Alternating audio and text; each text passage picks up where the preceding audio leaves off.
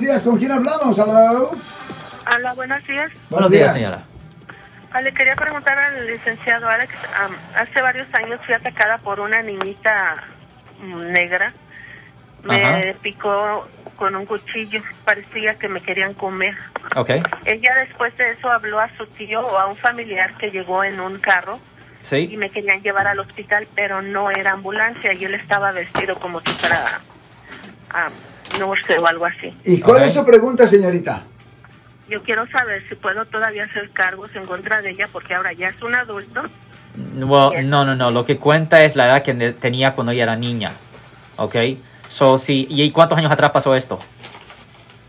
Yo pienso que ya pasaron como unos ¿Cuántos años? ocho años. Muy por tarde, ahí. muy tarde. No, no, Diez no, años. no, no, muy tarde. That's it. No. Solo tenía tres años para tomar acción. Muchísimas Ya gracias. no puede hacer nada.